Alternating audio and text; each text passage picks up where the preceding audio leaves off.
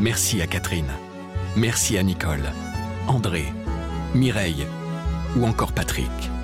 Merci à toutes ces personnes qui, grâce à leur legs en faveur du secours catholique, nous ont donné les moyens d'agir chaque jour pour les plus démunis. Sur la terre comme au ciel, continuez vous aussi le combat pour la fraternité en faisant à votre tour un leg au secours catholique. Demandez votre brochure leg auprès de Corinne en appelant le 0805 212 213 ou sur leg.secours-catholique.org.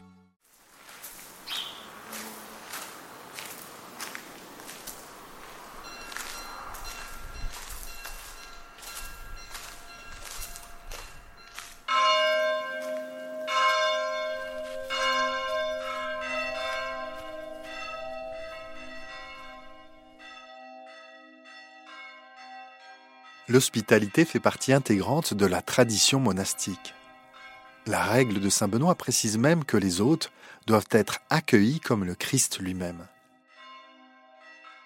Pour comprendre la façon dont se vit l'hospitalité, je suis allé interroger frère Jérôme, le tout nouveau frère hôtelier de l'abbaye cistercienne d'Aiguebel, fondée au XIIe siècle. Situé dans le département de la Drôme, le monastère dispose d'une hôtellerie qui peut accueillir jusqu'à 25 personnes. Je suis Gilles Donada, journaliste à la Croix.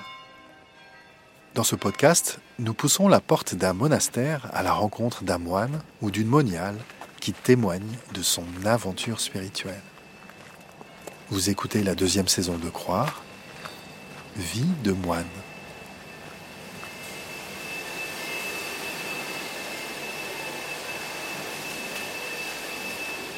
Il va travailler là Oui, oui. Bah, c'est un... un jeune Allemand qui est arrivé, euh, qui, a, qui, a, fini ses études, puis qui se demande ce qu'il va faire ensuite. Qui, qui, nous est arrivé sans tambour ni trompette hier, puis il veut travailler. Donc, euh... Ah, il, il n'avait pas prévenu Bah, il a prévenu au dernier moment. Ouais. D'accord. Puis bon, apparemment, il n'est pas spécialement branché euh, sur les choses religieuses, mais bon, s'il trouve son bonheur ici. Et donc là, il va travailler à l'atelier euh, de mise en bouteille, c'est ça, ça ouais. Il fait extrêmement chaud dans cet atelier. Oui, oui, oui. je l'ai prévenu. C'est pour ça qu'il s'est mis en short. D'accord. Et les rencontres euh, que j'ai pu faire jusqu'à maintenant, donc très très diverses, où les personnes me parlent d'un tas de choses, euh, vraiment de, de, tout. Il y a des gens qui sont passés par le coma, des gens qui ne comprennent plus le monde dans lequel ils vivent, euh, des gens qui se posent des questions sur l'Église, qui ne comprennent pas ce que c'est que cette, euh, cette institution un peu bizarre. Euh, donc d'autres qui voilà, veulent retrouver la, foi de leur enfance, une dame qui s'arrache les cheveux de ce qui se passe dans sa paroisse, qui sait plus ce qu'elle doit faire. donc un tas de situations vraiment très très compliquées, des, des, personnes qui arrivent aussi, comme je vous le disais, presque en miettes qui viennent ici, en fait, c'est leur dernière bouée de sauvetage en quelque sorte. Déjà pour l'hôtellerie, donc, euh, donc, qui est bien isolé hein, du, du, monastère, comme vous l'avez vu, même par la route, il faut passer par. Vous, vous êtes garé en bas, vous? Oui. Oui, donc par la route, il faut prendre la, la, route qui continue de monter.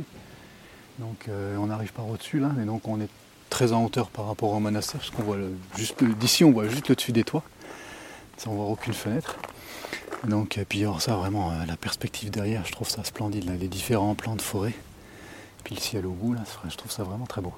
Et donc l'hôtellerie, elle est du euh, 19e, donc un bâtiment récent qui, est, qui, qui, s'intègre assez bien quand même par rapport à l'ensemble du 12e. Mais euh, c'est récent et euh, donc elle a été complètement refaite euh, dans les années 2010, quelque chose comme ça. J'ai toujours été euh, très impressionné par ce que Saint Benoît demande. Il dit qu'on accueillera les autres comme le Christ en personne. C'est l'abbé qui viendra, donc euh, on, leur, lave les pieds, on leur lit l'écriture, l'abbé doit manger avec eux. Donc je ne sais pas combien d'autres il recevait à l'époque de Saint Benoît, mais ça me paraît euh, disproportionné, enfin impraticable, tellement c'est exigeant.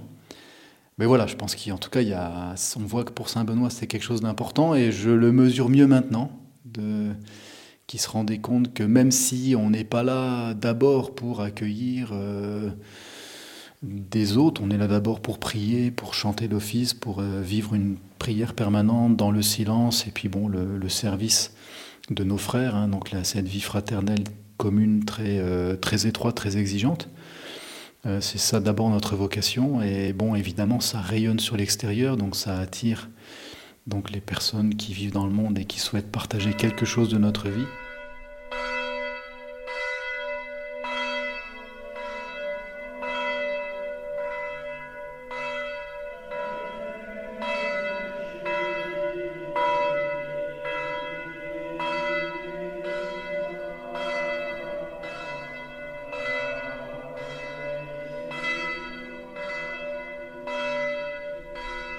Suis rendu compte de deux choses que en fait c'est une consécration, c'est-à-dire que ça prend toute la personne. Ce n'est pas un petit job qu'on va faire deux heures le matin, deux heures l'après-midi. Donc c'est vraiment un emploi qui qui prend la personne et bon ça se ça se matérialise concrètement par le fait de, enfin j'estime, devoir être joignable tout le temps par téléphone parce qu'il y avait beaucoup de personnes qui cherchaient à contacter et qui tombaient dans ça tombait dans le vide. C'était il n'y avait pas de réponse ou euh, il n'y avait pas de réponse au message. Donc je pense que la première politesse c'est que les gens qui s'adressent à nous puissent avoir une réponse et si possible euh, rapide. Donc euh, voilà le souci d'être joignable.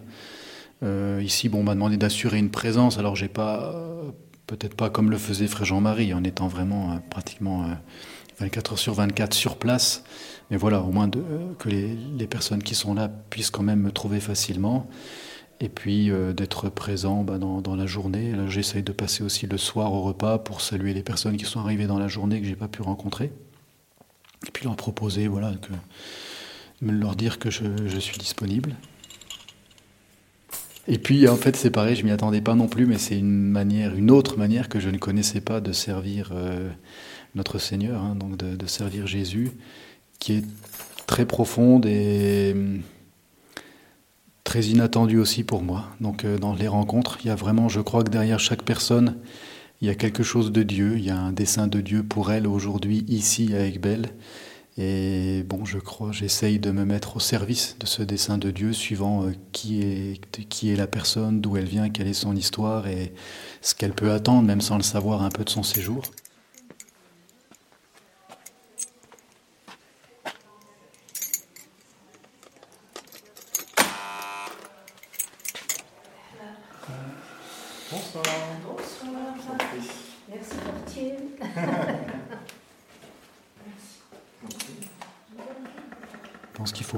du tout d'ouvrir grandes les portes et de recevoir largement. Après, bien sûr, d'appliquer un discernement au fur et à mesure de l'expérience euh, qui pourra se constituer, mais dans un premier temps, en tout cas, il me semble qu'il faut rester très ouvert, d'être ouvert vraiment à, toute la richesse de ce qui peut, des personnes qui peuvent se présenter.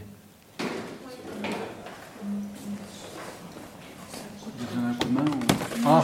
J'ai passé juste un coup au sol. je t'ai pas vu depuis hier. Ouais. Tu survis? Il était caché. Ça va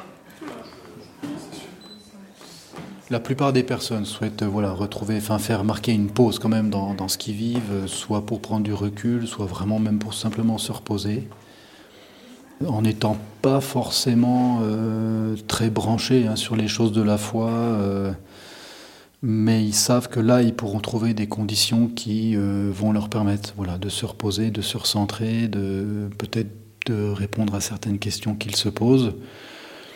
Mais c'est vrai que de la part du moine, euh, probablement que les personnes attendent justement un certain état d'esprit, euh, même celles qui ne qui sollicitent pas forcément un entretien, mais au moins voilà un certain état d'esprit, une certaine ouverture, une certaine manière d'accueillir. On n'est pas un hôtel. Et c'est vrai que même bon, pour des choses très concrètes, hein, quand je sens qu'il y a une certaine gêne du côté des moyens, je, dis aux gens que voilà, on n'est pas là pour faire du business, donc euh, je pense que c'est important, si c'est vrai un vrai désir chez eux, qu'ils puissent quand même faire un séjour et qu'après pour le reste, bon voilà, on se, on se débrouille. Et après pour les personnes qui souhaitent un entretien, bon, euh, ça me dépasse complètement, mais c'est sûr qu'ils attendent un regard de sagesse au minimum ou de foi un regard qui vient de l'Église, qui vient de de la foi chrétienne sur ce qu'ils ont pu traverser comme événements euh, personnels ou sur des questions qu'ils se posent euh, ou sur même des blessures qu'ils portent. Donc euh, c'est vrai que certains voilà, arrivent ici avec des, certains des, poids énormes ou voilà, une, absence complète de perspective pour la suite. Hein. Il y a une sorte d'échec complet sur tout ce qu'ils ont pu vivre jusque-là. Et puis voilà, donc d'autres qui veulent partager aussi ce qu'ils vivent, euh, tout simplement pouvoir parler de certaines expériences, puis euh, avoir un autre regard sur ce qu'ils ont pu vivre. Et bon, euh, dans ces entretiens, l'expérience que je peux en avoir jusque-là, c'est que ben, voilà, la personne, donc bon, j'écoute, hein, donc raconte un peu ce qu'il ce qu'il a besoin de raconter. au bout d'un certain temps, je me dis mince, il va falloir, enfin, il attend quelque chose, donc bon, qu'est-ce que je vais bien pouvoir apporter à cette personne. Et puis il y a un moment où la personne ben, s'arrête de parler parce qu'il a fini d'exposer ce qu'il voulait euh, dire. Et à ce moment-là, je ne sais pas du tout quoi répondre. Et euh, donc bon, je, me dis, Seigneur, fais quelque chose. Parce que vraiment là, je ne sais pas. Et ce qui est curieux, hein, vraiment curieux, euh, c'est que à ce moment-là, donc j'ai deux, trois idées qui, des fois même que, que j'apprends moi-même, enfin que je découvre moi-même, qui me permettent peut-être d'apporter un éclairage, mais les personnes souvent sont, me remercient parce que disent que ce que je leur apporte les rejoignent et les touche. Et j'apprends moi-même, de cette façon je m'écoute moi-même en leur parlant, en essayant de comprendre ce que je dis. Enfin, je caricature un tout petit peu, mais j'en suis pas très loin. Donc euh, il y a une grâce particulière certainement, parce que ça me dépasse.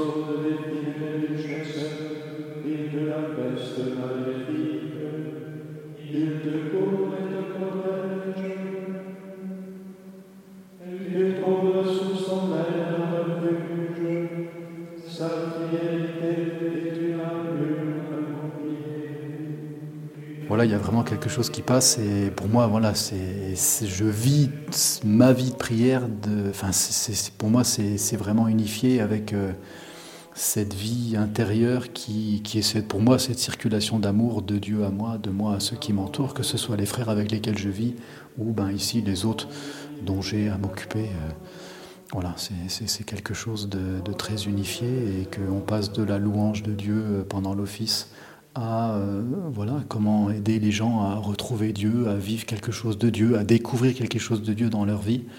Pour moi, c'est un même mouvement.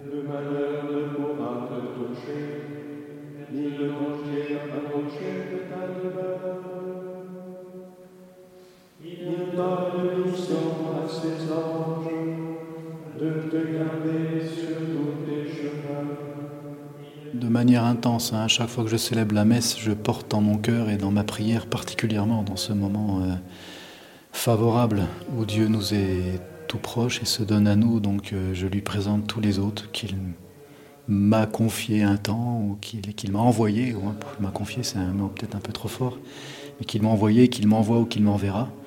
Pour moi, c'est fondamental de les porter d'abord dans la prière, ces personnes. Alors, quelquefois, je leur dis, euh, euh, je leur dis pas peut-être systématiquement, peut-être je devrais le faire davantage d'ailleurs, parce que je sais que les personnes sont toujours touchées quand euh, ils savent qu'on prie pour elles. Mais c'est sûr que voilà, mon, premier, mon premier boulot, c'est la prière et c'est de porter ces personnes-là dans la prière, c'est sûr. et puis après, c'est vrai que je peux avoir bon, des situations lourdes, voilà, des personnes très fragilisées. Bon, je les confie encore plus particulièrement à Dieu pour qu'ils ben, trouvent des personnes, des, moyens de, repartir. Beaucoup repartent vraiment touchés et je pense ne repartent pas comme ils sont arrivés. Et euh, c'est la grâce du lieu et de la communauté. Hein. Certains souhaiteraient pouvoir remercier tous les frères en particulier, ce qui évidemment n'est pas possible. Donc il y a vraiment une grâce. Euh, les gens sont vraiment touchés. La plupart du temps, par leur séjour, ils disent souvent qu'ils en fait, sont pas venus assez longtemps et qu'ils vont revenir plus longtemps parce que pour le moment, euh, je crois qu'il y a vraiment des choses intenses qui sont vécues. Et bon, c'est une grâce dans laquelle, qui m'émerveille, hein, que j'attendais pas, qui m'émerveille et dont j'essaie d'être le serviteur comme je peux.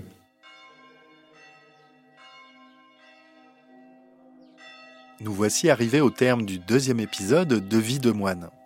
S'il vous a intéressé, s'il vous a touché, n'hésitez pas à le partager, à vous abonner et à laisser une étoile, un avis ou un cœur.